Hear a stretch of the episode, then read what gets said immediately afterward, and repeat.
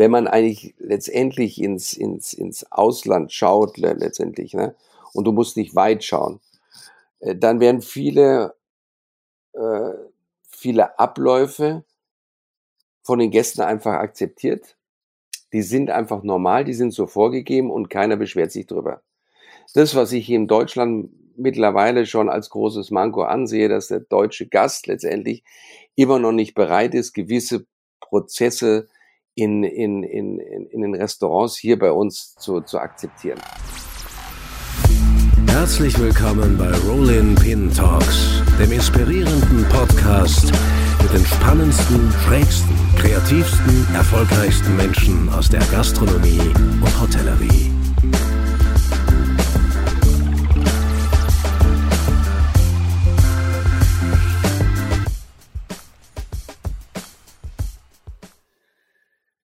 Ja, herzlich willkommen zu einer neuen Folge Rolling Pin Talks. Unser heutiger Gast gilt mittlerweile als wirklich unbestrittener Großmeister seiner Zunft. Seit Ende der 1970er, wenn ich das jetzt äh, richtig im Kopf habe, steht er hauptberuflich hinter dem Herd und hat Kulinarik Deutschland seinen unverwechselbaren Stempel aufgedrückt. Gelernt hat er bei den Besten der Besten. Bei Otto Koch, bei Eckhard Witzigmann, bei Dieter Müller und, und, und. Seit 2013 ist er einer der hellsten Fixsterne in München. Dort ist er Küchenchef vom Restaurant Esszimmer, ausgezeichnet mit zwei Michelin-Sternen und drei roten Hauben im neuen Gomio, im neuen Gomio-System, kann man auch dazu sagen. Wir sprechen dann vielleicht auch gleich drüber. Ich freue mich wirklich unglaublich, dass er heute hier ist. Herzlich willkommen, Bobby Breuer. Dankeschön. Freue mich auch. Freue mich richtig. Bobby, ich habe es jetzt gerade äh, kurz in der, in der Anmoderation erwähnt, äh, dass wir, vielleicht sprechen wir kurz über die über was Aktuelles, bevor wir dann äh, ein wenig auf dich als Person und deinen Werdegang zu sprechen kommen. Ähm, ja. Der neue Gummio Deutschland mit schwarzen und roten Hauben, äh, eigentlich keine Punkte mehr. Wie findest du dieses, dieses neue System? Ja gut, natürlich, wenn es neu aufgesetzt wird, müssen auch oder müssten wahrscheinlich auch äh, neue Kriterien herhalten und von daher gesehen, ja, es, man muss sich wieder ein bisschen umorientieren, aber prinzipiell gibt's da eigentlich nichts dran zu rütteln. Also ich finde es ja. ich find's in Ordnung, alles gut. Ja. Ich meine, ihr habt ja äh, die roten Haaren, muss man auch dazu sagen. Die roten Haaren sind ja jene, die als herausragend in ihrer jeweiligen Kategorie gelten. Ja. Ich nehme an. Ja, gut, natürlich, natürlich müssen wir uns auch mal wieder umorientieren letztendlich und uns ähm, an diesen neuen Kriterien letztendlich auch messen. Mhm. Aber ich finde, es hat alles eine Berechtigung. Also von daher gesehen, es Was? ist vielleicht etwas, es ist vielleicht für Außenstehende äh, ein bisschen undurchsichtig, weil Punkte letztendlich äh, einfach einfacher zu definieren sind. Mhm. Ja? Mhm. Also ich sag für den Endverbraucher. Für den Endverbraucher ein bisschen schwieriger da durchzublicken. Ähm, für die Branche ähm, gibt es da Vorteile, würdest du sagen? Ich, ich, es hat sich nur etwas verschoben letztendlich. Ne? Ja, ja. Aber Vorteile oder Nachteile würde ich jetzt so nicht definieren. Nein. Ja. Mit Sicherheit nicht. Ja. Warst du am Laufenden? Hast du, äh, äh, bevor das so rausgekommen ist, ähm, schon Bescheid gewusst über diese neuen, über diese? Nein, nein, nein gar war nichts. mir auch neu. Nee, gar nichts. Nee. Tatsächlich. War mir auch neu. Ne? Nee. Ja. war mir jetzt auch neu und, und äh, als es dann rausgekommen ist und äh, es so präsentiert wurde, musste ich mich auch selber mal ein bisschen in diese Geschichte reinlesen. Mhm äh, und zu wissen, was schwarze Hauben sind, was rote Hauben sind und ähm, mhm. ja. Also so ein, so ein neues System eines doch äh, ganz wichtigen äh, Bewertungsmediums wie der Gummio äh, es ist, ähm, auch einen Einfluss auf so einen exponierten Koch wie du, äh, weil du jetzt vorhin gesagt hast, ja, man muss sich auch ständig irgendwie dann äh, neu erfinden und auch ein wenig äh, sich adaptieren. Ich meine, hat das einen Einfluss jetzt äh, darauf, wie du in Zukunft kochen wirst? Oder ist das. Nee, mit, mit Sicherheit nicht. Ja. Nein, mit Sicherheit nicht, weil ich, wie gesagt, ich das schon über 40 Jahre jetzt äh, äh, ausübe, mein Beruf. Und ähm, ich einfach auch meinen Weg gehe und mein, auch mit der Mannschaft meinen Weg gehe. Ne? Und mhm. äh, ich glaube nicht, dass sich das dann irgendwie in irgendeiner Weise äh, zu Buche schlägt. Ja. Man muss sich auch seiner seine, seine Linie auch treu bleiben letztendlich und ähm, das hat sich ja auch in den letzten Jahrzehnten eigentlich auch gezeigt, dass es der richtige Weg ist letztendlich. Ne? Ja, ja, ja. Und, und folglich dessen äh, machen wir unser Ding weiter, mhm. schauen, dass es gut ist, dass es gut funktioniert und ich glaube, das ist das Wichtigste letztendlich. Ja, ne? ja.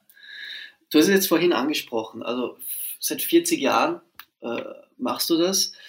Wahrscheinlich sogar, kann das sein, ein bisschen mehr als 40 Jahre sogar? Ich glaube. Äh, äh, 42. Seit, seit 42 Jahren. Ja, ja. Ja, also Ende. Ende des 70er, Anfang, Anfang der 80er. Ja, ja ähm, exakt. Hast du angefangen? Habe ich angefangen, ja. Zu kochen. Ähm, allerdings, allerdings hast du davor zwei Semester äh, BWL studiert. Ja, ja gut, das ist äh, aus, der, aus der Not heraus mit einem gewissen nicht so guten äh, Notendurchschnitt beim Abitur bleibt dir oder blieb mir damals nichts anderes, nicht so große Möglichkeiten, mhm. irgendwas anderes zu studieren. Und ich meine, gut, äh, dann bin ich an die Uni gegangen, äh, geschuldet auch dessen, dass, dass, dass halt auch meine Eltern letztendlich alle promoviert haben und ich aber nach zwei Semestern auch gesehen habe, dass das nicht mein Ding ist. Ne? Ja, ja. Und ich äh, letztendlich über einen sehr, sehr guten Freund damals einfach die Empfehlung bekommen habe und sagte, weil ich wusste, dass ich in der Gastronomie irgendwo landen werde, was mir unheimlich Spaß gemacht hat. Ich habe mich nicht in der Küche gesehen. Ja. Und äh, wie gesagt, über einen guten Bekannten, äh, über einen Dietmar Dollinger damals, auch ein guter Freund damals vom Otto Koch, äh, der mir dann empfohlen hat, mach doch einfach eine Kochlehre oder mach eine Kochlehre. Dann hast du was Fundiertes und dann kannst du dich nachher immer noch weiter orientieren. Ja, ja. Und so bin ich zu Otto gekommen und Otto hat mich dann äh, an die Hand genommen und Otto war lange Zeit wirklich ein, ein, ein, mein Mentor, kann man schon also, sagen. Du hast tatsächlich dann deine Lehre bei Otto Koch im, in seinem legendären Le Gourmet gemacht und dort ja, die, ja. Die, die, die Basis des Handwerks äh, gelernt. Also eine, eine Habe ich gelernt und, und ja. ja, und ich muss ganz ehrlich sagen, ich konnte keinen besseren finden. Also ich konnte mir keinen besseren. Ja, ja das war das Nonplusultra eigentlich. Ja, es war einer der, es war, ich glaube, der einzige, der damals in der Sternegastronomie ausgebildet hat in München. Mhm. Auf der einen Seite und auf der anderen Seite wirklich auch der, ein, ein, ein Mensch mit, mit großem Herz, mit großer Geduld. Mhm. Und ähm, ja, da war ich auch sehr froh, dass ich bei ihm gelandet bin. Ja, du hast und, jetzt vorhin, äh, Entschuldige, dass ich dich Ja, bitte. Nee, nee. Du hast vorhin Gerne. gesagt, äh, dass du irgendwie gewusst hast, dass du mal in der Gastronomie landest. Ähm, als Sohn von Nicht-Gastronomen ist das doch eine ganz interessante Aussage. Warum? ja, es ist, es ist schon äh, von, von der, von der, sagen wir, von der elterlichen Seite her, ne, mhm. gab es schon eine Vorbestimmung her. Also die, ähm, die Onkels meines Vaters letztendlich waren Gastronomen, ne? waren Hoteliers in Karlsbad und Marienbad. Ja. Meine Urgroßmutter war Köchin in Prag. Also äh, da kommt schon was. Es hat halt zwei Generationen wieder gedauert, bis es wieder mhm. durchgekommen ist. Ne? Mhm. Aber da ist schon eine Vorbelastung drin gewesen oder eine Vorbestimmung drin gewesen, sagen wir es mal so besser. Mhm. Ne? Du, du, hast einmal gesagt, ähm, Otto hat sehr viel Geduld mit mir gehabt. Warum? Ja. ja, gut, wenn du, wenn du ähm, aus der Schule kommst oder von der Uni kommst und letztendlich dir dein Leben äh, zur damaligen Zeit eigentlich selber gestalten konntest und du kommst in eine, in eine Küche rein, in der es doch Regeln und sagen wir mal nicht sehr strenge, aber trotzdem immer Regeln gibt, denen du dich auch anpassen musst. Ähm, dann hat es bei mir, würde ich mal sagen, so ein gutes halbes Jahr gedauert, bis ich letztendlich auch meinen Weg gefunden habe da drin. Ne? Und er hat mich dann darin bestärkt, er hat mich auch damit, ähm, ja, er hat mich unterstützt. Und irgendwie, wie gesagt, nach einer gewissen Zeit war bei mir auch der Punkt gekommen, wo ich sage, okay, das ist, das macht mir großen Spaß. Ähm, das ist ein, ein Beruf, der, der großartig ist, und in dem ich eigentlich auch festhalten möchte. Und mhm. jetzt all, nach all diesen Jahrzehnten würde ich sagen, Resümee, äh, ich würde es nicht anders machen. Ja. Also wenn du mich fragen würdest, äh, hättest du es irgendwo mal bereut oder hättest du irgendwo mal den, den Gedanken gehabt, irgendwo sich aus dem, aus dem Beruf zu, zu verabschieden, sage ich nein. Mhm. Und es ist nach wie vor so, weil es ist einfach ein sehr, sehr, es ist ein schönes Metier einfach. Ne? Mhm. Mhm. Äh, Gab es äh, beim Otto so diesen einen Moment, wo du gewusst hast, okay, äh, das ist es, also jetzt will ich eigentlich nur noch kochen oder ist das dann nach diesem ersten schwierigen halben Jahr einfach so peu à peu gekommen? Es ist peu à peu gekommen und weil ich einfach, einfach gesehen habe, dass ich, ja, es ist wie, als ob du einen Schalter umgeschaltet hättest oder umgeklappt hättest. Es ist so, wo du merkst, ja, es, es geht dir leichter von der Hand. Du kommst gut in das, in das ganze Ding rein. Äh, es macht Spaß und es funktioniert. Und wenn der, und als der Punkt gekommen ist, habe ich gesagt, ja, daran halte ich einfach fest. Ja. Du bist dann ähm, äh, ziemlich rumgekommen auch. Äh, äh, Otto Koch ja, das kann man ja dann, sagen. Ne? Also es, es, ist wirklich, es sind wirklich, es sind sehr viele Stationen, die du ja ähm, absolviert hast, bis du dann im Jahr 2013 äh, dann im Esszimmer, ich würde mal sagen, plus minus sesshaft geworden bist. Ja. Ähm, Otto Koch hat dich ja dann nach äh, Schaffhausen äh, zu André Jäger geschickt. Äh, warum eigentlich ausgerechnet dorthin? Äh, du hättest ja, ähm, ich weiß nicht genau, was mich auch interessieren würde, warum ausgerechnet in die Schweiz? Weil war unter spitzengastronomischen Gesichtspunkten die Schweiz ähm, damals nicht noch ein wenig äh, hinterher gegenüber Deutschland? Äh, was waren da so die Kriterien oder wie, wie war das? Nein, nicht, nicht, nicht, nicht, nicht unbedingt. Also er kannte den äh, André Jäger letztendlich schon früher. Ne? Und äh, der André war damals halt schon äh, wegweisend, was die asiatische Küche betraf. Ah, ja. Also du kommst aus einer, aus einer klassischen Ausbildung heraus und gehst in ein, in einen Betrieb oder in eine Küche rein, der, ja, sagen wir mal, euroasiatisch geprägt war. Ah, ja. Und äh, für mich auch wieder völlig, völliges Neuland. War ja da hat er schon auch nicht so üblich wie heutzutage, also diese asiatischen nein, Einflüsse. Das war ja nein, überhaupt nicht. Was ganz anderes. Ja. Was ganz anderes. Und ich kam in diese Küche rein und es waren voll mit verschiedenen Soßen, voll mit verschiedenen Pasten, die ich noch nie in meinem Leben gesehen hatte, auch nicht wusste, was es ist. Und äh, ja, es war, es war spannend auf jeden Fall. Und ich meine, damals war es auch so, dass die Küche von André Jäger letztendlich eine Mischung war aus der klassischen Küche auf der einen Seite und der asiatischen Küche auf der anderen Seite. Und er war ja lange Zeit auch in, in, in Hongkong, mhm. im Peninsula als F&B-Manager und hat dadurch natürlich auch sehr viel von den Einflüssen mit in die Schweiz genommen. Also es war auch so eine, sagen wir mal, so eine Aufbruchstimmung gewesen. Später hat er sich nur auf die asiatische Küche konzentriert. Aber damals war es so, ja, es war so ein Twist letztendlich zwischen der klassischen und der asiatischen Küche. Und es war mit, mit Sicherheit sehr spannend. Ne? Ja, war ja. zwei Jahre dort. Und äh, nee, es war, es war auch ein kleines Team. Ne? Es war ein kleines Team. Wir waren zu fünft, mhm. zu sechs, glaube ich, zu fünft in der Küche. Fünf, sechs, ein Lehrling noch dazu. Mhm. Sieben Tage in der Woche geöffnet. Das heißt, wir mussten auch relativ flexibel sein. Wir mussten um, schnell umdenken. Und ja, ja. Äh, ja, es hat mir, es hat mir wie jede Station letztendlich. Mhm. Prägt dich ein bisschen was und du nimmst was mit und du nimmst viel mit. Ja. Und äh, ja, nee, da, auch wie gesagt, der Otto, später hat er mich ja zu Dieter Müller danach noch weiter vermittelt. Mhm. Das sind so Sachen, wo er schon immer ein gutes Händchen gehabt hat, wo er gesagt hat, okay, du passt da und da rein. Und ich habe das dann auch später auch bei meinen Mitarbeitern immer geschaut, wenn ich sie irgendwo hingebracht habe, passen sie, und das ist eine ganz essentielle Geschichte, passen sie auch in die Betriebe rein. Das ist nicht das, der eine, das, die eine Küche, die interessant ist, ist die eine Sache.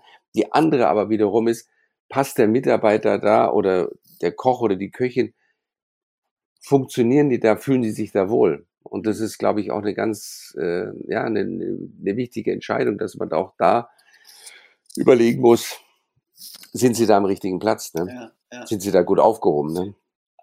machst du das? Hast du das auch ein wenig dann so übernommen mit deinen Mitarbeitern? Ja, ja, klar. Sagst, ja, ja, okay, wenn klar. ihr jetzt da wohin wollt, ähm, äh, Moment mal, ich glaube nicht, dass da, äh, da der Drei-Sterner dort und dort ist, dort und dort ist zwar eine super Adresse, aber ich glaube, du passt besser in den und den. Also ist das schon auch die ja. Verantwortung eines heutigen Küchenchefs, vielleicht umso mehr in Zeiten des Fachkräftes? Nicht des, nicht, des, nicht des heutigen Küchenchefs, sondern eines Küchenchefs prinzipiell. Also wenn Mitarbeiter gekommen sind und sagen, was soll ich denn machen? Und ich führe Gespräche mit ihnen und sagen, dann überlegen wir uns, wo willst du denn hin? Und in welche Richtung möchtest du hin? Und möchtest du in Deutschland bleiben oder möchtest du ins Ausland gehen? Und wo kann ich dich hinvermitteln? Ähm, ja, klar, muss man sich darüber auch mal Gedanken machen. Ja. Sicherheit. Ja. ja. Und es war damals äh, auch schon vor, vor vielen Jahren eigentlich immer letztendlich immer so die, die Krux, wo man gesagt hat, ja, mhm. äh, passt du oder passt du jetzt wirklich in eine Drei- oder Zwei-Sterne-Küche oder bist du beim Einsterner besser aufgehoben, weil du noch am Anfang deiner, deiner Karriere oder deines Berufes bist und so, weißt du? Und du musst mhm. nicht ganz in, in, ganz oben einsteigen, sondern mach es Step by Step letztendlich. Mhm. Und was meistens eigentlich auch vernünftiger ist, meines ja. Erachtens. Ja. ja. Ich meine, du hast, du gehörst, wie wir es vorhin schon angesprochen haben, zu denen, die sehr viele Stationen hinter sich äh, gebracht haben. Gibt es Stationen, wo du sagst, nein, also das hat irgendwie gar nicht gepasst oder da, äh, äh, ja, die, die hat, die war nicht wirklich gut zugeschnitten auf mich und äh, war eher nicht so, äh, eher nicht so gut. Im Nachhinein muss man sagen, ist jede Station wichtig. Ja? Ja.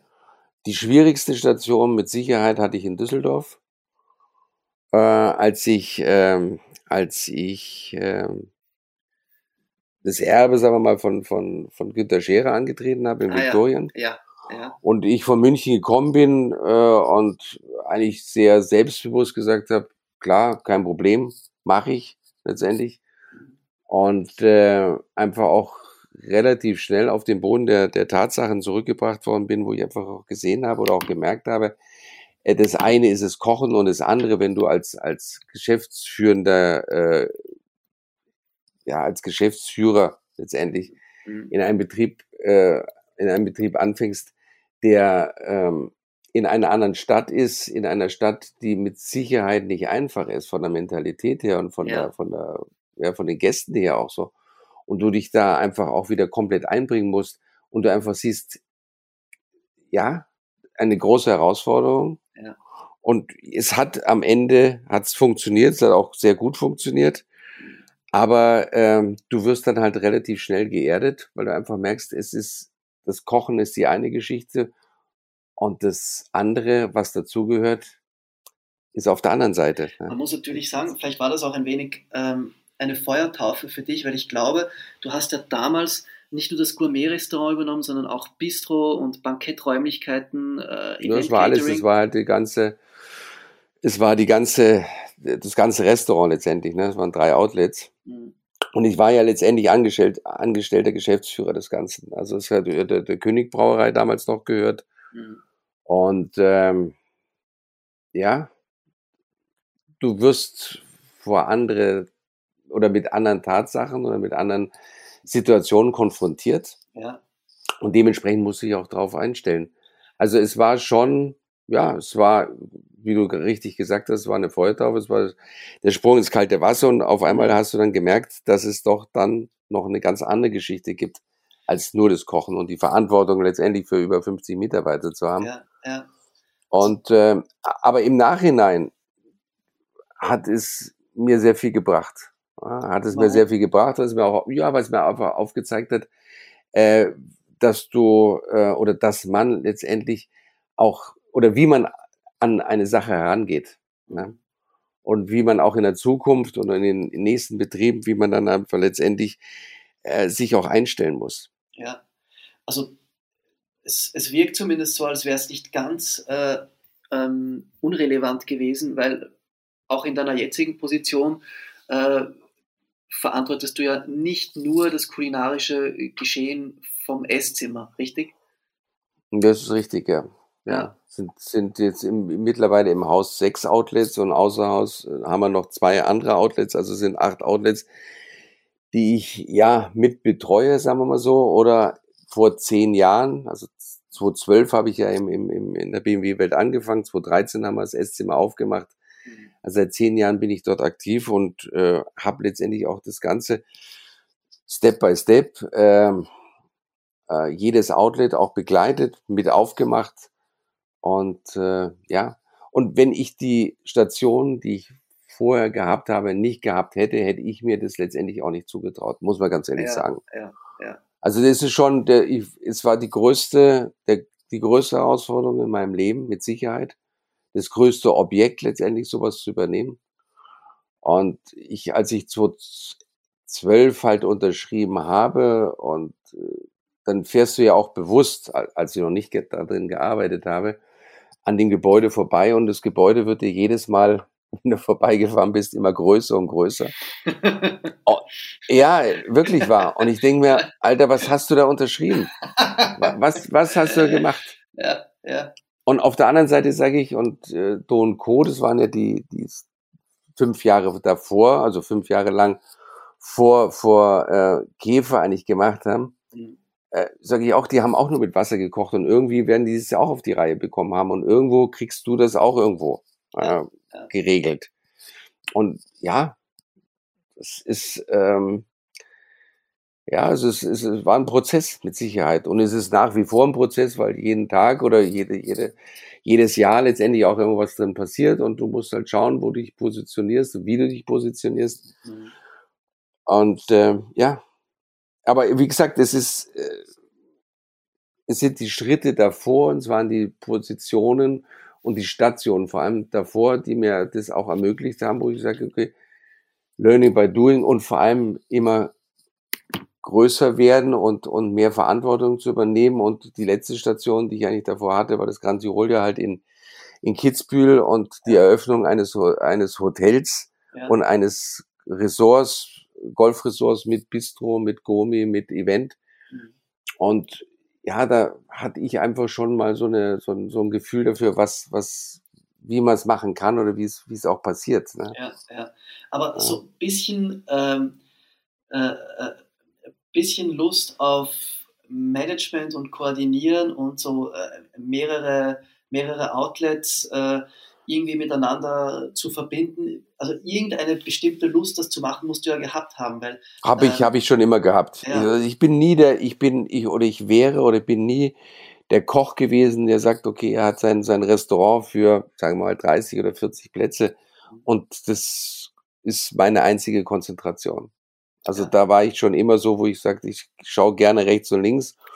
Und wie gesagt, ich habe, muss jetzt überlegen, aber 15, 17 Jahre lang äh, in Hotels gearbeitet, ja, äh, wo man ja auch rechts und links schauen muss mhm. und andere Aufgaben hat. Und das hat mir schon immer großen Spaß gemacht. Und ich glaube auch, das, die, die, die Summe des Ganzen macht es eigentlich aus. Ne? Also für mich persönlich. Mhm. Bei wem, gab es da wen, bei dem du das gesehen hast, äh, äh, aus erster Hand irgendwie auch mitbekommen oder vielleicht auch erlernt hast, dieses ähm, Management neben, neben der Nö. präzisen Küchenarbeit? Nee, nicht wirklich. Das war einfach so. Ich meine, die erste große Station, die große, die erste große Bühne, die ich eigentlich bekommen habe, war der Königshof. Und da habe ich mit 33, 32, 33 Jahren angefangen letztendlich und bin eigentlich auch da mehr oder minder.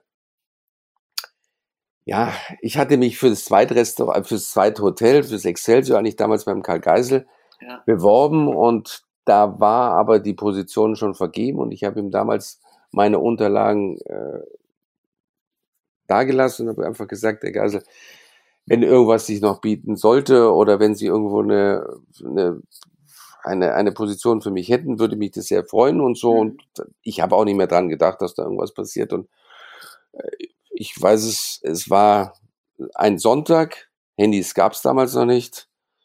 Uns klingelt das Telefon und ähm, Kadi war am Telefon und sagt, wollen wir uns mal treffen? Ich hätte da vielleicht eine, eine, ein, ein, ein Angebot, eine Herausforderung für Sie und so. Und dann haben wir uns getroffen. Ja. Dann sagte ja, äh, die Position des Küchenchefs im Hotel Königshof wäre eigentlich relevant und wäre zur Disposition und äh, willst du das machen? Mhm. Und damals habe ich einfach gesagt, ja, mache ich. Mache ich einfach. Ja. Ich habe nicht groß überlegt, schaffe ich das oder wie groß ist das Hotel oder wie viel hängt an dieser ganzen Geschichte, sondern ich sage, ich mach's. Ja. Und ja, und so fing das halt an letztendlich und so kam ich auch in die Hotellerie mit rein. Das war Und deine, einfach deine gesehen- erste größere Stelle, ne? als Küchenchef. Das glaub, war die, die erste große, ja, das war die erste Ja, große Stelle. mit, ja. ich glaube, Und es war auch die große, für über 30 Leute, glaube ich. Äh, 30 ja, es waren über, über 30, 30 Köche letztendlich. Ich glaube, Ja, eine Brigade von 35, 34, 35 inklusive Lehrlingen. Und mit Hotel, also mit dem Restaurant letztendlich, mit Etage, mit Bar, mit, mit Außerhaus. Also das war schon, ja, Mhm. es war eine, es war, es war eine Challenge, mit Sicherheit. Wie viele Sachen auch danach eine Challenge waren, aber einfach gesagt, stellst dich halt rein und, und du fängst an und du schaust, was du einfach dementsprechend auch bewegen kannst oder was, was du, wie du dich einbringen kannst in die ganze Geschichte. Ne? Du hast ja mal äh, gesagt zu deiner Zeit im Königshof, dass da, wenn ich das jetzt richtig im Kopf habe, dass du da immer, äh, äh, dass du gewartet und gewartet hast, bis der Stern kommt und er kam nicht.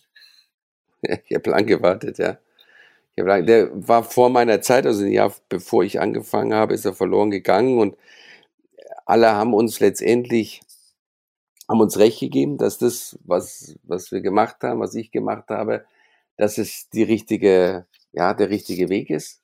Ja, auch andere Führer und Michelin hat sich da etwas mehr Zeit gelassen, aber am Ende des Tages kam der Stern wieder und von da gesehen war alles gut. Ja. Äh, wie wichtig war dir damals der Stern? Also wenn man äh, Ja, du arbeitest natürlich schon immer. Natürlich arbeitest du darauf hin. Ne? Und Ja. vor allem, als er, du, du trittst ja ein, eine, eine Stelle an mit der Prämisse, dass, dir, dass diese Auszeichnung wieder zurückkommen soll. Ne? Mhm. Und natürlich wartest du und sagst dir, gut, die ersten zwei, drei Jahre sind so Sachen, wo du sagst, du musst dich erstmal auch an die Sache ran. Arbeiten ist es ja ein großes Restaurant gewesen. Wir hatten damals, äh, ja, man kann sagen, 120 Plätze. Ne? Das ist schon eine Dimension gewesen. Mittags wie abends geöffnet und sieben Tage in der Woche und 365 Tage im Jahr. Also heutzutage fast nicht mehr denkbar letztendlich. Ja, ne? ja, also, mhm. Und natürlich brauchst du dann, brauchst du deine Zeit und natürlich denkst du dann irgendwann mal, viele geben dir recht in dem, was du machst, äh, unterstützen dich und, und äh, bestätigen dich in dem. Und äh, der, der, der eine Führer, der große Führer, der lässt auf sich warten und natürlich sagst du ja, warum und ja, Ja. aber nichtsdestotrotz, also musst du ein bisschen ausharren und am Ende des Tages kam es ja dann und dann war es ja auch gut. Mhm. Ja. Sprechen wir vielleicht noch ein wenig über ähm, eine Station davor. Stichwort Aubergine, Ja, Eckhard Witzigmann. Äh, du hast halt, du hast ja da wirklich Kulinarik-Geschichte hautnah miterlebt. Äh, du warst dort Ende der 80er, Anfang der 90er, glaube ich. ja Ende richtig? 80er, genau, Ja. richtig, ja, genau. Warst du Ja. dann auch äh, Witzigmann, Witzigmanns Zuschef? Äh, wie, hast du, wie hast du die Zeit damals erlebt? Jetzt auch äh, so wenig, äh, ein wenig im Großen und Ganzen äh, gesprochen. Deutschland, Ende der 80er, ähm, äh, drei Sterne, Aubergine. Äh, was hast du damals auch mitgenommen? Vielleicht auch handwerklich? Was war da so? Äh, was waren die Dinge, die du da dann auch für deine nächsten Stationen äh, mitnehmen konntest? Naja, es war, eine, es war eine großartige Zeit und diese Zeit, die damals, also in der wir arbeiten konnten oder durften, muss man ganz ehrlich sagen, die gab es danach nie mehr und wird es auch in Zukunft Ja. nie mehr geben. Das ist einzigartig gewesen. Das muss man einfach so sagen. Und ich glaube, jeder, der drin gearbeitet hat, der sieht es genauso. Das war einfach letztendlich, es war schon Arbeiten am Limit. Es war Arbeiten am Limit in, insofern, weil es einfach auch von, von, vom, vom, äh, von den Gerichten, von den Menüs, von der kreativen Seite wurdest du einfach komplett gefordert, letztendlich. Ne? Mittags äh, ähm, ein, ein, ein Mittagsmenü, abends wieder komplett anders. Mittags war es letztendlich mehr die regionale Geschichte, abends war es dann wieder die große Bühne. Äh, wir sind mit Produkten äh, oder haben mit Produkten arbeiten können, die so mannigfaltig waren und die so breit gefächert waren. Ähm, ja, es war einfach, es war großartig. Es war eine großartige Zeit, es war eine sehr anstrengende Zeit, das muss man ganz ehrlich auch sagen. Es war auch eine harte Zeit, aber eine Zeit, die uns alle, die da drin gearbeitet haben, die uns unheimlich geprägt hat, letztendlich. Und uns aufgewiesen hat oder aufgezeigt hat, äh, wie breit eigentlich eine Küche, wie breit gefächert eine Küche eigentlich auch sein kann. Mhm. Das war das Großartige. Meine, damals gab es auch, wie gesagt, es gab keine Handys damals noch nicht. Äh, es gab viele Gäste oder oft Gäste, sagen wir oft Gäste, die mittags um 12 Uhr angefangen haben zu essen und die nachts um zwei wieder rausgegangen sind. Also die haben Mittag gegessen, die haben nachmittags in der Bahn noch was getrunken, am, am, Abend kam der kleine Hunger und dann haben sie wieder reingesetzt. Also es waren verrückte Zeiten. Es waren wirklich verrückte Zeiten. Wurde das damals äh, mehr gemacht als heute, dieses zu Mittagessen? Ja, das, das, das, das, das gibt's ja heute, ja, das gibt's doch heutzutage gar nicht mehr. Es gibt es nicht mehr, weil sich auch keiner mehr so aus der, aus der ganzen Geschichte rausziehen kann heutzutage. Du kannst nicht sagen, du gehst Mittagessen und bleibst einfach, du verbringst 12, 13, 14 Stunden im Restaurant. Es war eine andere Zeit. Warum, und, warum, und, das, warum geht das heute nicht mehr? Ja, ich, ich, weil du best, du bist ja viel mehr eingetaktet. Du hast ganz andere Termine, du kannst es ja auch nicht mehr leisten, bis morgens um zwei, um drei einfach letztendlich zu trinken. Ich glaube, das, äh, ja, natürlich kannst du es, aber ja, die wenigsten ja. tun es, sagen wir es mal so, ja. letztendlich. Der Restaurantbesuch ist ein anderer, wie wie es wie es vor, jetzt mittlerweile kann man schon sagen, 30 Jahren war einfach. Ne? Ja. Es war auch eine andere Zeit, es war auch eine, es war ja auch, ja, es war eine, es war ein Auf, es war ein Aufbruch letztendlich. Ich meine, ähm, Eckert hat angefangen, es war 72 war die Olympiade, ich glaube 71 hat er im, im, im Tantris angefangen. Ja, ja. 71 äh, ist er nach, nach, nach München gekommen. Da war das ja alles noch, noch letztendlich Fremdland. Ja? Das ja, war ja, alles nicht, nicht Dings. Und äh, ja, es waren, wie gesagt, aber ich finde es auch richtig, dass jede Zeit auch seine Epochen hat. Mhm. Und diese Epoche war bestimmt bahnbrechend. Diese Epoche war auch was Besonderes letztendlich. Mhm. Und so, wir haben uns auch so, so jeden Tag so, oder was ist nicht jeden Tag, ist mal übertrieben, aber so jede Woche mal so ein bisschen gefeiert. Mhm. Ja, ja. Waren auch, waren, ich meine, wenn man überlegt, welche, welche Jungs und Mädchen da durch diese, durch diese Küche gegangen sind, ja, auch im Service, das war, das war großartig. Ja, das heutige große Namen. das heutige Who's Who äh, ja, waren großartige Namen. Ja, ja. Absolut, ja. ja. Äh, stimmt, ich weiß nicht mehr, ob du das warst, der mir das äh, erzählt hat. Wir haben ja damals äh, zu Eckarts 80. Geburtstag äh, auch ein wenig gesprochen miteinander. Ähm, in, während der, also nach dem Service, äh, wenn man dann gemeinsam was trinken gegangen ist mit der ganzen Mannschaft, da war es verboten, über die Arbeit zu reden. Da war einfach da hat man einfach dann miteinander gefeiert, gemeinsam vielleicht noch was getrunken, von Absacker, aber nicht über die Arbeit gesprochen.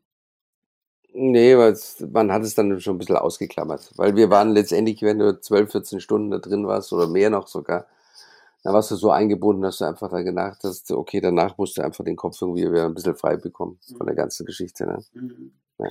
Äh, trotz allem, äh, also ich glaube, jeder, der in der Aubergine gearbeitet hat, äh, sagt, es war gelinde gesagt kein Spaziergang.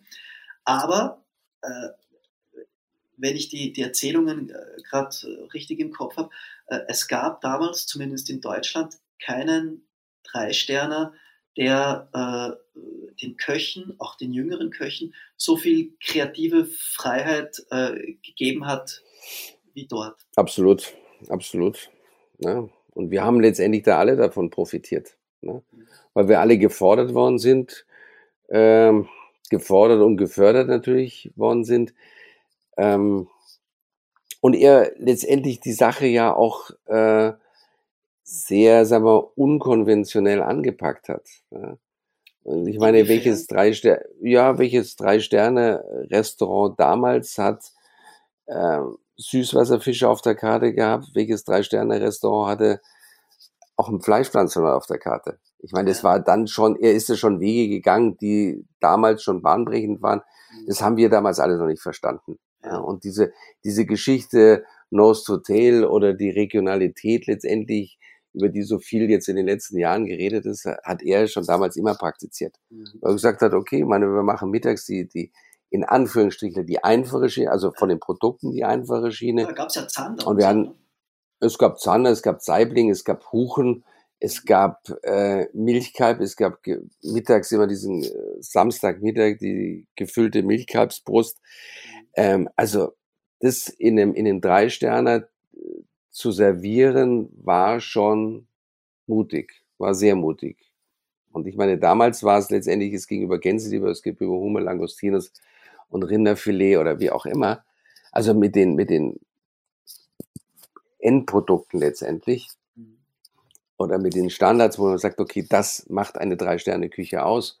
Und er hat es schon revolutioniert und sagt, okay, das ist ein Teil, ja, aber ist mit Sicherheit nicht alles. Und wir können genauso aus, in Anführungsstrichen, einfachen Produkten, günstigen Produkten genau was Großartiges machen. Und das hat ja auch die Zeit jetzt auch gezeigt oder auch bewiesen, dass das genauso wie ich es eigentlich auch mache, schon seit vielen Jahren, dass es eine die Mischung eigentlich letztendlich ausmacht. Ja? Und mhm.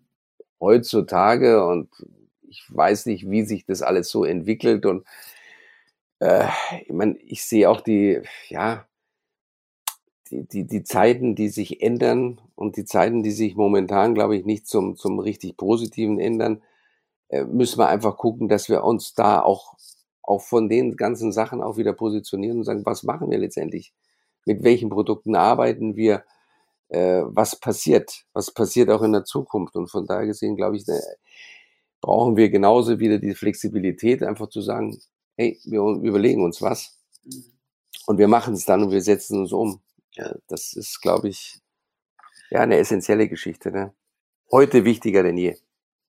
Ja. Also du meinst auch, dass das, ähm, dass so die, die, die Sinnhaftigkeit einer Küchenlinie oder des Kochhandwerks ähm, vielleicht auch ein wenig mehr nochmal in den Vordergrund gerückt gehört, auch um, um, um wieder gute Leute zu finden? Meinst du das so in, in der Richtung auch?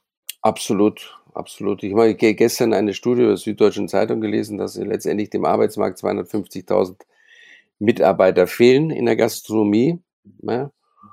Äh, das sind alles Zahlen, die ja auf der einen Seite alarmierend sind, auf der anderen Seite hilft es ja nichts, äh, den Kopf ins Sand zu stecken es hilft ja nicht zu lamentieren. Es hilft ja nicht irgendwie zu sagen, um Gottes Willen. Ne?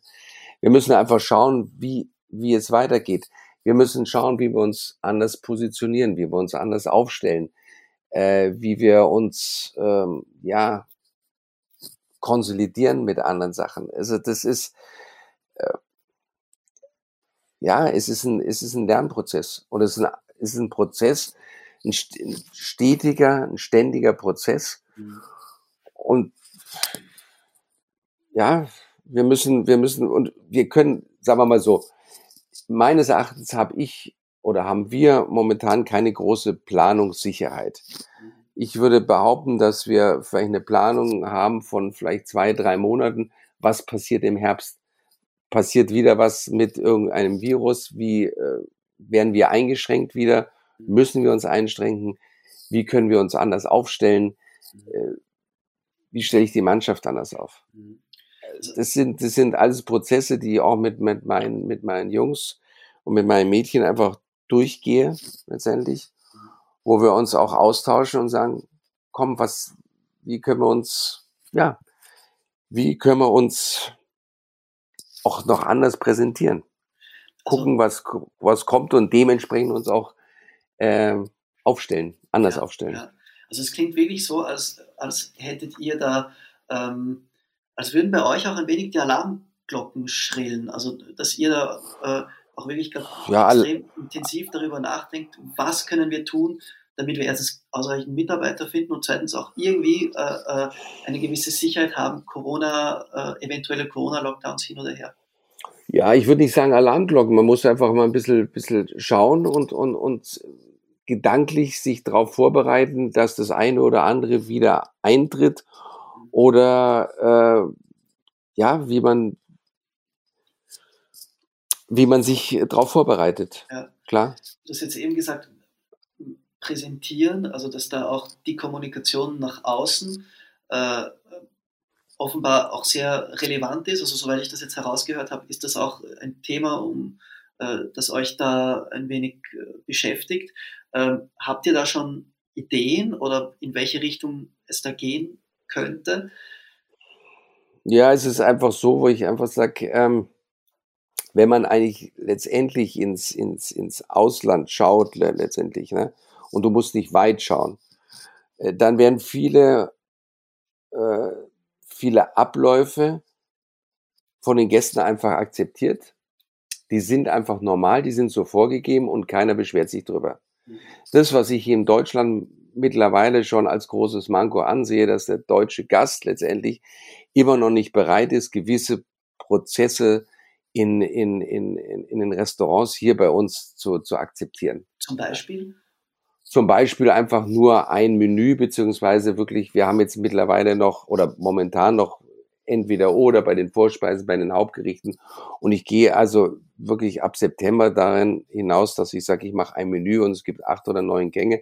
Man kann sich wählen, vier, sagen wir fünf Gänge, sechs, sieben oder acht Gänge äh, oder auch das ganz große äh, Menü.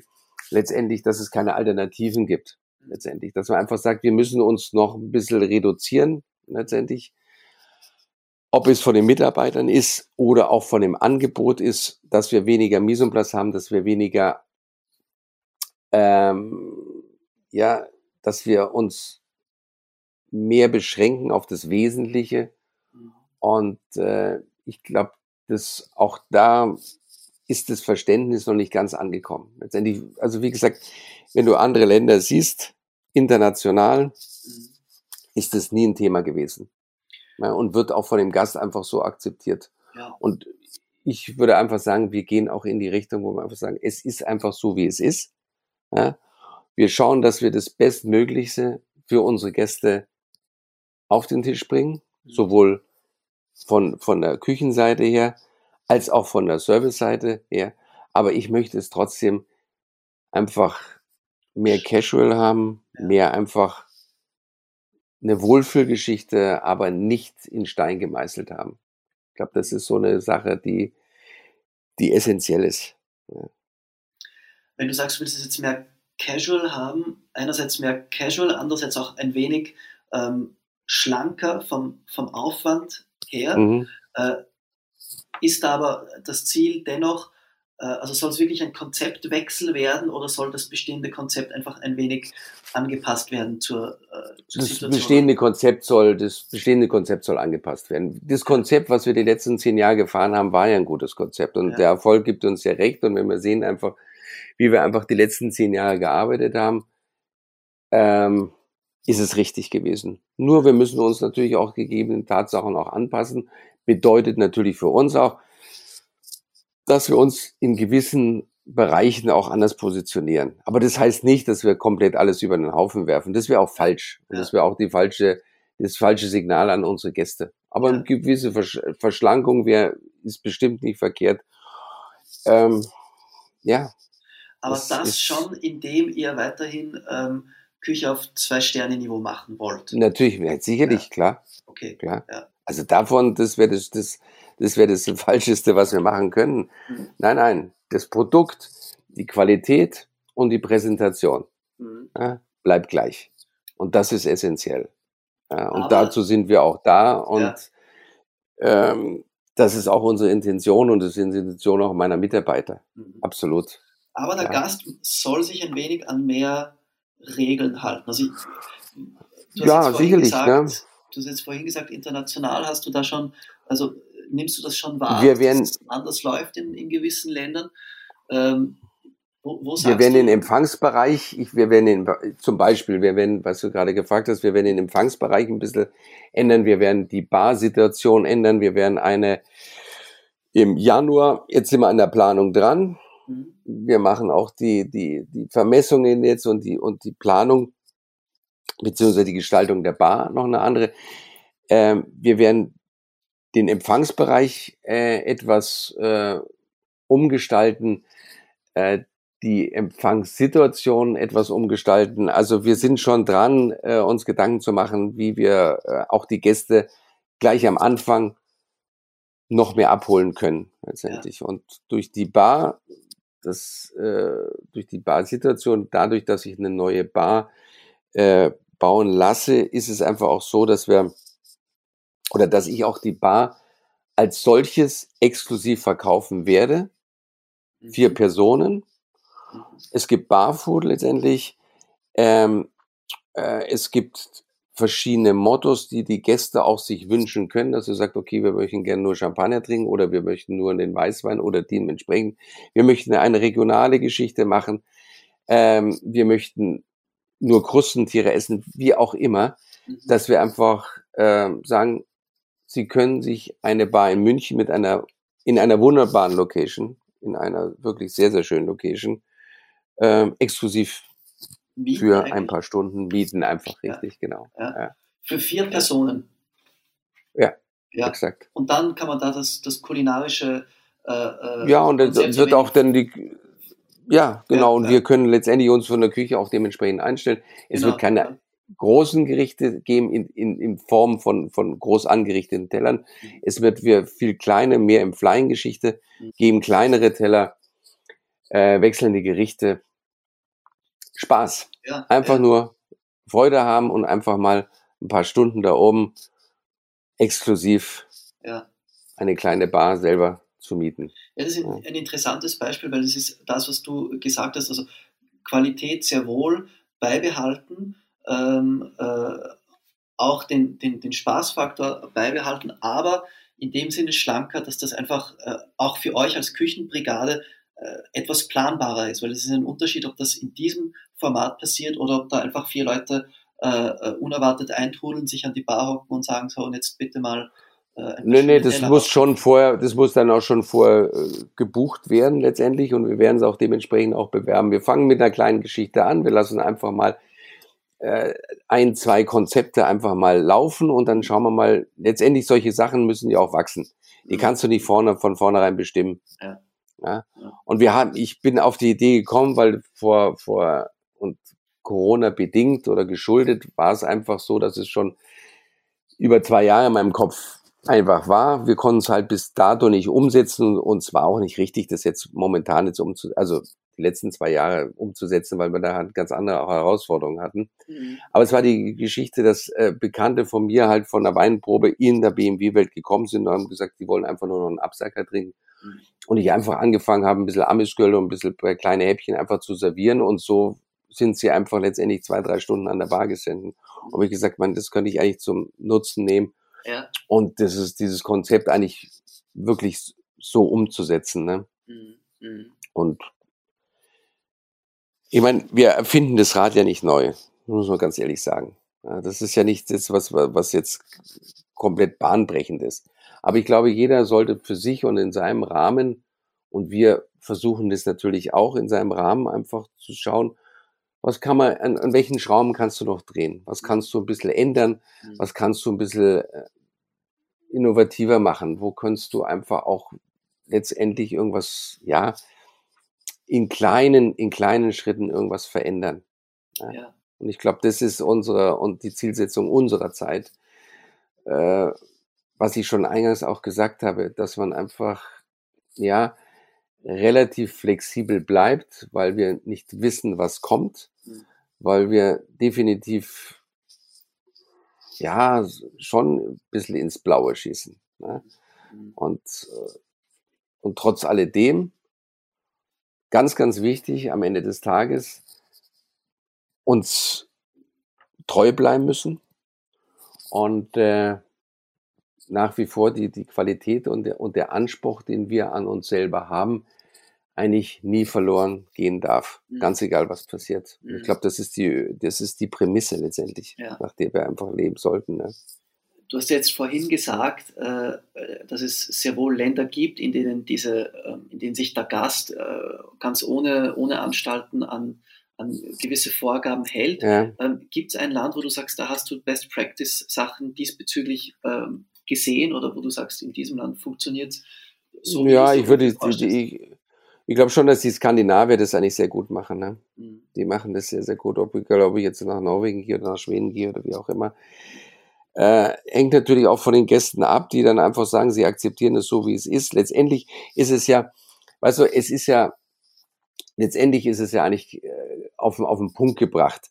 Wir, die in der Gastronomie arbeiten, die, wir, die letztendlich sowohl in der Küche als im Service stehen, machen sich ja täglich eigentlich auch Gedanken über Abläufe, über, äh, über Gerichte, über Menüs, über Menüfolgen und, und, und.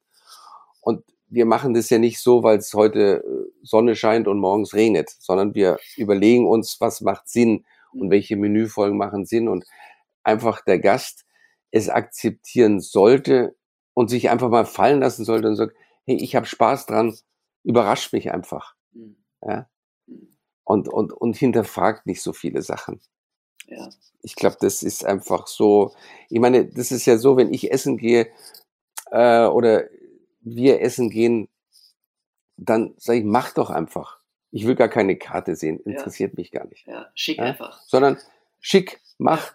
Gib mir einen Wein, gib mir irgendwas, mach. Weil du weißt genau, du weißt letztendlich, was am besten ist für dich. Also, wenn es für dich am besten ist, dann ist es auch für mich am besten. Carte so. Blanche. Und da mache ich mir doch keinen, ja, da mache ich doch keinen Kopf. Mhm. Was soll denn das alles? Mhm. Mhm. Und ich glaube schon, wenn du so viele von meinen Freunden oder Kollegen oder wie auch immer, die denken ja genau das Gleiche. So. Und, und äh, je, je, je offener sowas ist, umso mehr macht es ja auch für uns letztendlich auch Spaß. Ja. ja. Äh, als, als eine der, der, der letzten Fragen, wie erlebst du München momentan jetzt äh, in der Situation und inwiefern hat sich für dich, weil es wenige Köche kennen München so gut wie du. Ich weiß nicht, wenn man alle Zeiten zusammenrechnet, wie lange du äh, in der Münchner Spitzengastronomie äh, gearbeitet hast schon, aber du hast ein unheimlich gutes Gespür für diese Stadt. Wie hast du jetzt äh, die letzten Jahre oder Jahrzehnte auch miterlebt im Vergleich jetzt zu früher und heute und äh, ja, wie ist eben die Stimmung momentan? Ja, ich, ich würde mal sagen, wir, wir, wir sind ja gut aufgestellt letztendlich. Es wird noch einiges passieren in der Stadt. Ne? Es wird noch zwei Neueröffnungen geben, hochkarätige Neueröffnungen geben. Du sprichst jetzt äh, von? Ja, ich äh, spreche von, vom, vom Jan, vom Jan Hartwig. Ah ja, ja, ja. ja. Ne? ja das, Klar, das ist ja. ja und ich spreche von Gerhard Retter. Ja, da, auf der Maximilianstraße. Da, da, da wird ja auch noch. Im Busch, ja? Da, ja, das ist nicht im Busch, da, da wird ja was passieren, ne, letztendlich. Das sind die zwei großen Geschichten, die noch passieren werden. Äh, auch sehr spannende Sachen. Äh, Toro ist umgezogen und eröffnet jetzt, glaube ich, die Woche noch auch ja. sein Bistro. Ja. Ähm, also es, es passiert viel in der Stadt es passiert viel und, und es sind alles, ja, sehr, sehr, sehr schöne Projekte letztendlich und kulinarisch prinzipiell muss ich doch einfach sagen, ist, ist München sehr, sehr gut aufgestellt. Ja, mhm. mit Sicherheit. Äh, wie, ist, wie ist die Situation personaltechnisch? Äh, das, was ich bis jetzt so mitbekommen habe, ist, ihr, die Hochkarätigen, habt weniger Probleme. Äh, so im Mittelbau, dann wird es schon schwierig. Ja, glaube ich, wir haben alle Probleme, ne? mehr oder minder. Das müssen wir auch nicht irgendwie schönreden, das ist einfach so, ist eine Tatsache. Äh, ja, es ist noch bei uns gut, muss man ganz ehrlich sagen.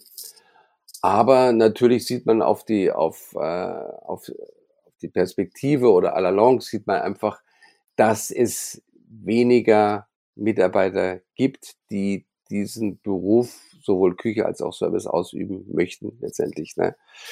Also es ist, ja, es ist eine Verknappung da. Das, mhm. das, das müssen wir auch nicht schön reden. Es ist so. Und ja, ich meine, jeder von uns muss halt letztendlich schauen oder sich selber überlegen, äh, was er macht und, und wie man einfach auf der einen Seite Mitarbeiter hält und auf der anderen Seite auch wieder eine Akquise für neue Mitarbeiter äh, bekommt. Das ist einfach so. Mhm. Wir wären, und das habe ich ja ganz am Anfang auch gesagt, wir haben einfach letztendlich ein, ein Riesendefizit. sind große Abwanderungen einfach Corona-bedingt zu sehen. Die sind einfach so und die kann man auch nicht schönreden. Ne? Mhm. Ich finde es, ich finde es bedauerlich, ich finde es sehr, sehr schade, weil es ist ein, nach wie vor, ich meine, sonst würde ich es nicht so lange machen, nach wie vor ein, ein wunderschönes Metier. Mhm. Es, es macht nach wie vor großen Spaß. Es- Ich finde auch Gastronomie, es ist immer spannend und du kannst so vieles machen. Du kannst kreativ arbeiten. Du kannst vor allem auch in dem Beruf auch weltweit mittlerweile oder seit vielen, Ja. vielen Jahren weltweit so einfach arbeiten. Ne?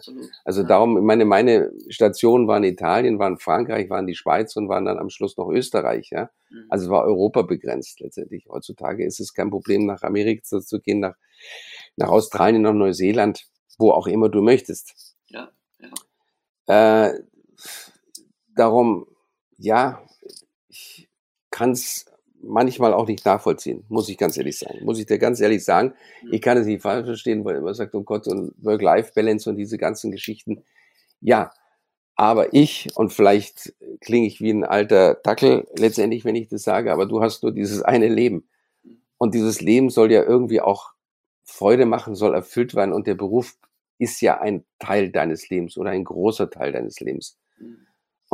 Da musst du doch, und vielleicht ist es auch ein Appell letztendlich, wenn ich das hier so sage, das muss doch, du musst doch mit deinem Beruf letztendlich auch glücklich sein. Und du musst doch auch stolz sein und du musst doch mit Freude auch mal nach Hause gehen und sagen, hey, ich habe was geschaffen und ich habe heute, ich habe es einfach schön gemacht, ich habe es toll gemacht, ich habe toll gekocht, ich habe toll serviert, ich habe irgendwas, ich habe Menschen glücklich gemacht. Mhm. Und ähm, das fehlt mir, muss ich ganz ehrlich sagen, bei dieser Diskussion und wir machen nur noch vier Tage auf und wir machen nur noch dieses und jenes, wo ich sage einfach, ähm, nein, sehe ich nicht so. Sehe ich, muss ich ganz ehrlich sagen, sehe ich nicht so, weil wir schauen, oder ich schaue, dass es meinen Mitarbeitern gut geht. Ich schaue, dass wir ein gutes Betriebsklima haben und das haben wir. Ich schaue, dass, dass, dass wir sie alle abholen und, und dass sie auch sich ausleben können, dass sie sich einbringen können, ähm, dass sie auch sehr geregelte Zeiten haben und das haben sie. Mhm. Und auf der anderen Seite sage ich, auf der anderen Seite müssen wir trotzdem irgendwie, und das ist einfach so am Ende des Tages, auch wenn es keiner hören möchte, wir müssen irgendwo mal Geld verdienen. Mhm. Also nur weil wir nett sind und weil wir einfach gut kochen, gibt uns keiner irgendwo unser Gehalt am Ende des Monats. Mhm. Das müssen wir einfach auch mal so klipp und klar sagen. Mhm. Ja, und irgendwo muss es ja herkommen. Also müssen wir auch irgendwo Umsatz machen und irgendwo müssen wir auch irgendwo die Gäste Akquise einfach haben und, und auch unsere Kuvertzahlen äh, erreichen Mhm. letztendlich. Und we- wenn ich sagen kann, also das erste Jahr, 2013 war es, äh, haben wir mit Sicherheit nicht den Umsatz gehabt, den wir gebraucht hätten. Ja, ja. Nach einem Jahr hatten wir ein Break-Even Mhm.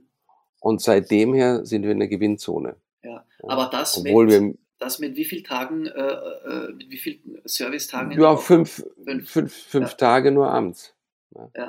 Aber fünf diese Tage fünf Tage abends. braucht ihr schon. Die fünf Tage brauchen wir. Ja. Und das dürfen wir auch einfach nicht auch vergessen. Ich glaube, in der ganzen Diskussion, die wir jetzt hören Mhm. über Mitarbeiter und wie können wir es ihnen, wie können wir sie auch abholen, wie können wir es ihnen angenehmer machen, wie auch immer, dürfen wir eins ja nicht vergessen, dass wir auch irgendwo, ja, wir müssen einfach effizient arbeiten. Das ist die Geschichte. Mhm. Ja, und das dürfen wir alles nicht außer Acht lassen. Mhm. Und äh, wenn man sagt, okay, wir haben die letzten neun Jahre lang immer in, in, der, in, der, in der profitablen Zone gearbeitet, heißt auch letztendlich, wir haben die Mitarbeiterkosten, wir haben die F&B-Kosten im Griff gehabt und wir haben vor allem auch unsere Miete gezahlt. Und wir sind kein, und das muss ich auch sagen, wir sind ja nicht gesponsert von, von, von BMW, Ja. Ja, was viele vielleicht denken, dass wir irgendwo ein Aushängeschild sind Ja, ja, absolut. sind wir auf der einen Seite, aber wir sind ein, einfach ein ganz normales Unternehmen Ja. letztendlich. Ist es betriebswirtschaftlich eine eigene Einheit, die da nicht irgendwie auf Geldflüsse von Nein, BMW und sonst nein, nein, die ist? ganze Deine ist, ein- ist ein Pachtobjekt. Das ist ein Mhm. ganz normales Pachtobjekt, das Michael Käfer vor zehn Jahren übernommen hat und wir zahlen je nach Outlet und je nach Größe letztendlich zum Teil Festpacht, zum Teil Umsatzpacht, aber wir, wir sind ein Pachtobjekt Ja. letztendlich. Und Ja. das muss ja auch am Ende des Tages erwirtschaftet Mhm. werden. Mhm. Also du sagst... Und das dürfen wir nicht außer Acht lassen. Ne? Ja, ja, ja, ja. Ja. Äh, auch das der Grund, warum du sagst, gut, vier Tage Woche kann jetzt nicht einfach die branchenweite Brachiallösung sein.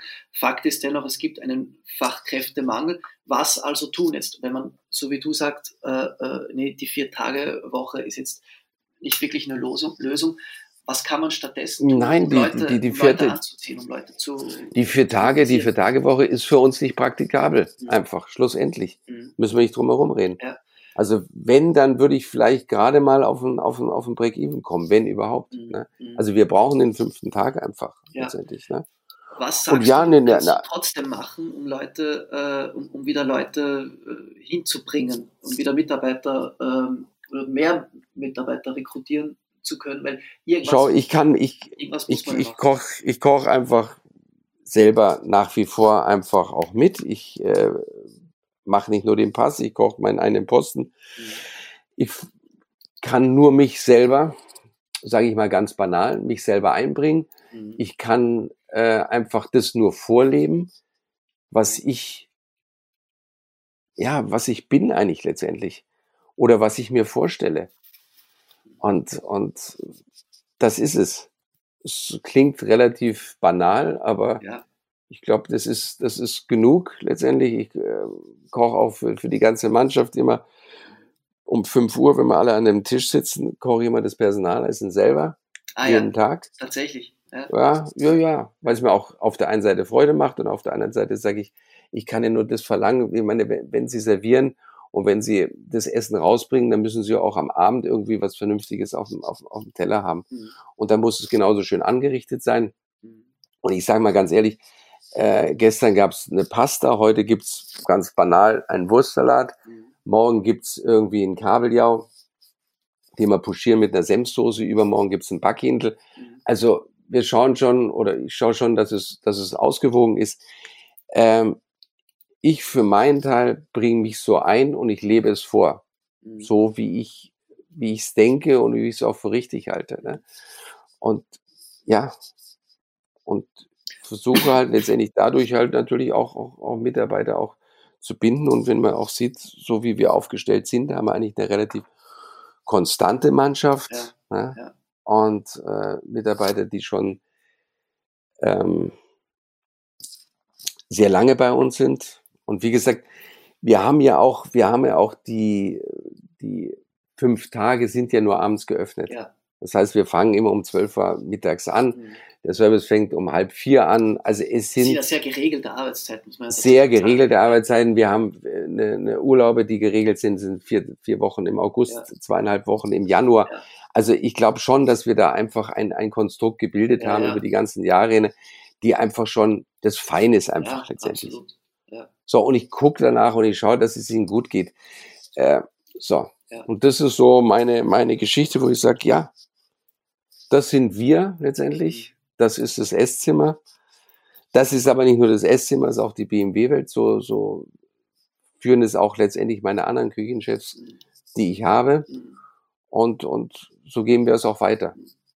Ich glaube, das ist, ist, ist eine, es ist ein schönes Umfeld, muss ich ganz ja. ehrlich sagen. Es ist ein schönes Umfeld mit einem, mit einer wunderschönen Location, einem wunderschönen Restaurant. Ähm, ja. Das klingt zumindest so, ja, absolut. Es ist so. Ja. das kann ich auch sagen. Es ist so, ne? Ja. Und dazu bin ich lang genug in dem Metier und lang genug auch in der Gastronomie, um einfach zu sagen zu können, ähm, ja, es ist, es ist schön bei uns. Mhm. mhm. Das ist jetzt keine, keine, keine Selbsthudelung oder keine Selbstdings, äh, sondern einfach, es ist eine Tatsache. Ja. So. Und so sind wir. Und so bin ich und so bin ich auch von der Denke her und ich sage, wir machen ja auch oft, wir wechseln relativ häufig auch die Karte, auch die, die, die Mannschaft ist immer gefordert und aufgefordert, letztendlich, dass ich dazu einbringe. Wir haben es immer im offenen Dialog. Mhm. Wenn wir was wechseln, wenn wir was irgendwie uns überlegen. Und ja, und alle anderen Sachen sind so, wie sie sind und wir müssen uns, wie gesagt, wir richten uns darauf ein. Ja. Auf jeden Fall sind wir immer im Prozess drin und das ist, glaube ich, auch eine ganz essentielle Geschichte dass wir uns überlegen, okay, was können wir noch machen? Und das wird nicht von heute auf morgen passieren. Und wie gesagt, auch diese Bar-Thematik, die wird jetzt geplant, die wird jetzt vermessen. Im Januar, wenn wir schließen, mhm. wird sie umgesetzt. Mhm. Und das dauert halt heutzutage, das weißt du selber, länger, weil die Beschaffung gewisser Materialien und Ja, bis ja. das alles mal irgendwo ist, das Ja, ist ja. auch so eine Geschichte, das ist, Ja, nicht zu unterschätzen. nein, das darfst du nicht unterschätzen. Und wenn du heute zum Beispiel einen Ofen bestellst, ich sage jetzt mal die Firma nicht, Mhm. äh, nee, ist so, na? also einen gewissen Ofen, äh, dann kriegst du die Antwort äh, April äh, 23. Ja, ja, ja. ja Stichwort Planungssicherheit. Also das heißt, ja, ja, das heißt einfach, du musst jetzt schon, wenn wir jetzt sagen, okay, wir gehen in den Auftrag, bis die Materialien da sind Wahnsinn. und so. Auch die, wir wollten es eigentlich mit Kupfer verkleiden, die Bar, und äh, Kupfer ist einfach dermaßen durch die Decke gegangen, Ja. wie viele Ma äh, Materialien, Unglaublich. wo wir sagen, okay, da müssen wir auch ums, äh, umdenken, weil das würde dann irgendwo den finanziellen Rahmen auch wieder sprengen. Ja, Also auch das sind Sachen, wo wir uns auch anpassen müssen, wo wir sagen, gut, das ist halt so, Mhm. hilft ja nichts. Mhm. Also denkt mal um, Mhm. machen wir es anders. Mhm. Und ich glaube auch in, in, in, dem, in, dem, in dem ganzen Prozess und in der ganzen, in dem ganzen Prozedere, in dem wir jetzt sind, auch was die Zukunft betrifft, sage ich, hey, überlegen wir uns was. Schauen wir mal, reagieren wir relativ schnell, Mhm. denken wir relativ schnell um, Mhm. weil es bleibt uns ja nichts anderes übrig. Ja. Und, das, und, und, und lassen uns deshalb auch nicht entmutigen oder runterziehen oder lamentieren irgendwas, sondern ja, wir machen es, weil das Leben geht weiter und das Leben wird auch schön weitergehen. Das mit Sicherheit. Anders vielleicht. Ja, lieber Bobby, das sind doch äh, wunderbare Abschlussworte für unseren Ja, Podcast, ich- ich- oder? Ich, ich hoffe es zumindest. Nein, ich bin sicher, dass es einfach so ist. Ja, Letztendlich. also man- und äh, ich meine, ich meine, ich werde jetzt, bin jetzt 61. Mhm. Äh, nach wie vor macht es mir großen Spaß, Mhm. macht es mir große Freude und nach wie vor sage ich auch, wir geben Gas und Mhm. äh, ja, das merkt man. Und man merkt Ja. auch deine äh, unglaublich erfrischende Zuversicht, äh, äh, die du da auch äh, wirklich hemdsärmelig an den Tag legst. Äh, das hat wahrscheinlich jetzt äh, nicht nur mir, sondern auch unseren Zuhörerinnen und Zuhörern sehr gut getan. Hoffe ich, Ja, ja. auf jeden Fall. ja, hoffe ich. Lieber Bobby, ich wünsche dir wirklich äh, alles, alles Liebe und Gute jetzt äh, für die, ja, jetzt schon fast zweite äh, äh, 2022er Hälfte, bevor es dann äh, im Januar äh, in die Pause geht und die Bar dann äh, wieder eröffnet. Da sind wir schon, Ja, wir, schon, wir freuen uns, wir freuen Ja. uns drauf und ja. sind Und schon gespannt drauf. ich, be- ich berichte, ich Bitte, berichte auf jeden Bitte, Fall. Ja, unbedingt. Ja? Unbedingt, auf jeden Fall. Ich danke dir herzlich, Bobby, und ich sage einfach bis bald in München. bis bald. Ja, okay, Super. würde mich freuen. Danke, Danke Bobby. dir. Ciao. Ciao.